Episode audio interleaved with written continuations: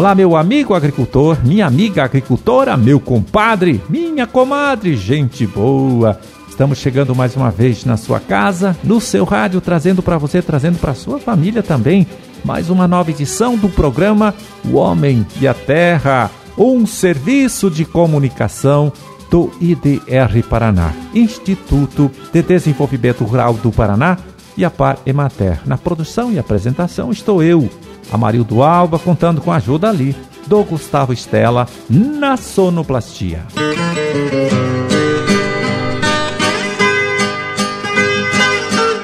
28 de junho de 2021, segunda-feira de lua cheia, dia da renovação espiritual. Bom, e para as suas orações, eu confiro aqui no nosso almanaque da igreja, você pode anotar aí, é dia de Santo Irineu, data também do aniversário de Clevelândia, que hoje completa 129 anos de sua criação, de sua emancipação política. Parabéns!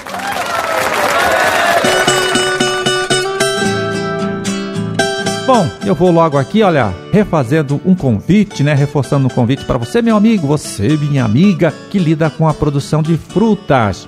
É o seguinte, depois de amanhã, dia 30, né? Quarta-feira agora, às 7 horas da noite, vai acontecer o sétimo Seminário Paranaense de Fruteiras de Clima Temperado. É uma promoção da Prefeitura da Lapa, IDR Paraná, Frutipar, Bilbis e Corteva. E olha, você poderá participar desse seminário sem sair de casa, né? Pela internet, através do canal que o IDR Paraná tem no YouTube.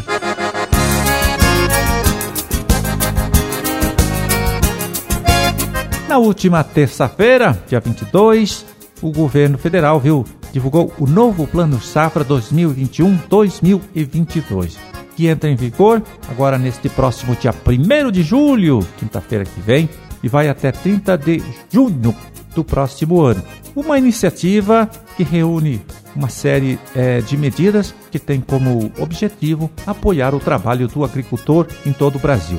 O secretário de Estado da Agricultura, Norberto Ortigara, é quem chega aqui agora para comentar, né, para avaliar para a gente as novidades, né, os aspectos aí mais importantes desse novo plano safra, então que foi divulgado nesta última semana. Vamos ouvir. Houve avanços importantes do meu ponto de vista, porque o governo reconheceu que nós temos custos maiores e ele acabou aumentando em 6,7% o dinheiro disponibilizado para financiar. Serão mais de 253 bilhões de reais. O segundo aspecto é que teve um avanço particularmente importante dentro do Pronaf. Houve destinação de recursos específicos para aquilo que é muito relevante, que é o investimento que trata do nosso futuro e especialmente investimentos que possam mostrar a capacidade sustentável da nossa produção na forma de tratamento de APP, reserva legal, reposição, eh, os programas de energias limpas, renováveis, dos dejetos, da biomassa ou do sol,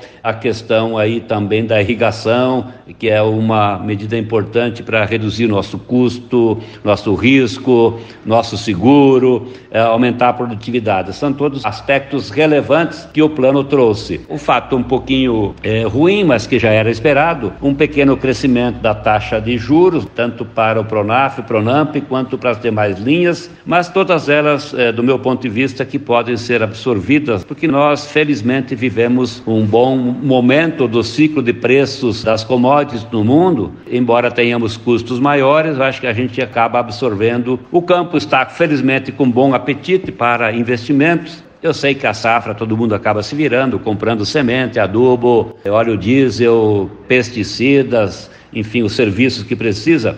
O investimento é aquilo que nos ajuda a aumentar a escala de produção, a reduzir ineficiências, quem sabe baixar custo, enfim, trazer processos mais modernos de produção no nosso meio rural. É um plano que a gente considera realista dentro do quadro ruim da pandemia, dentro de um quadro da necessidade de retomada mais intensa do crescimento econômico do Brasil e que passa muito pelo agro, pelo nosso setor, trazendo mais oportunidades aí para as pessoas pessoas que estão sem esperança, sem emprego e que são milhões e milhões de pessoas. Nosso setor tem feito muito um bom papel, pode mais, está crescendo e nós tudo faremos para aproveitar essa janela importante que o mundo nos oferece agora que nós conquistamos esse status de área livre de febre aftosa e nós fomos isolados como área livre de peste suína, o que aumenta a chance de uma presença maior dos produtos paranaenses no mercado mundial de alimentos. É isso por enquanto, um abraço a todos.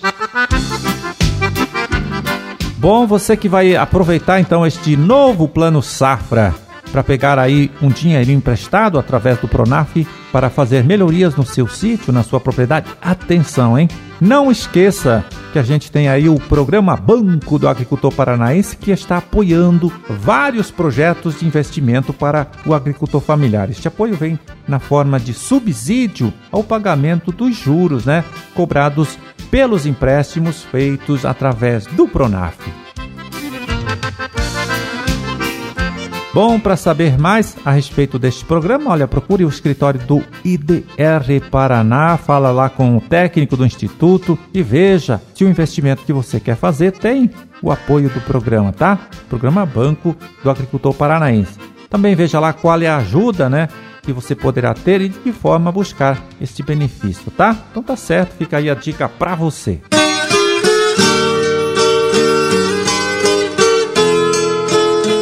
Agora eu chamo aqui, olha, a participação da nossa colega de trabalho do IDR Paraná, de Guaíra, Rosilene Bus Gonçalves. Ela que traz uma orientação importante aí para você, meu amigo, você, minha amiga, que lida com a criação de gado de leite. Vamos ouvir? Conta aí pra gente, Rosilene. O assunto abordado é sobre o bem-estar animal na produção de leite. É um tema de suma importância na produção animal moderna.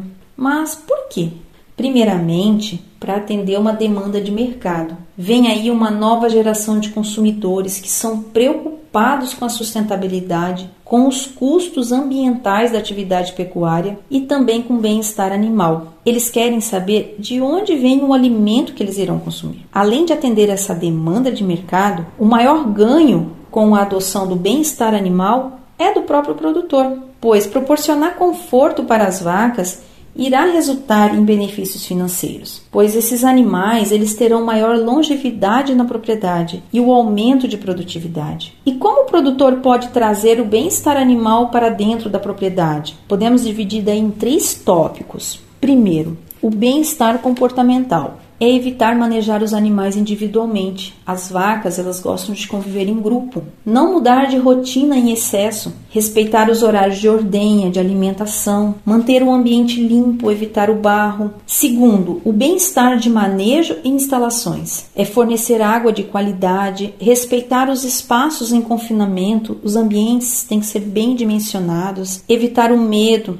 não agredir os animais, evitar excesso de barulho, habituar as novilhas no pré-parto na sala de ordenha, ter um piso ideal para evitar problemas de casco. E o terceiro, bem-estar térmico, fornecer sombra bem dimensionada a todos os animais, fazer o controle da temperatura no ambiente quando confinados. Em determinadas situações, quando não possui o barracão, molhar e ventilar as vacas, pode ser na sala de espera principalmente no horário da tarde. Os animais devem ter acesso a conforto e satisfações de suas necessidades. Em resumo, é não sentir fome, sede, dores, medo, estresse e outros desconfortos. Lembrando aos produtores que animais que têm suas necessidades atendidas entregam mais resultados.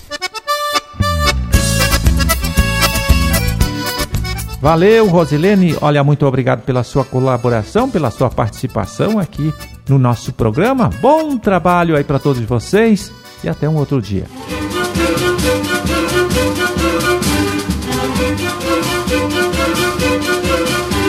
Bom, era esse o recado que a gente tinha para hoje. Vamos ficando por aqui. Olha, desejando a todos vocês uma ótima segunda-feira e uma excelente semana de trabalho também, por que não, né? E até amanhã, então, quando a, a gente estará de volta aqui mais uma vez, trazendo para você, trazendo para sua família, para todo mundo aí, mais uma nova edição do programa O Homem e a Terra. Um grande e forte abraço a todos. Fiquem com Deus e até lá.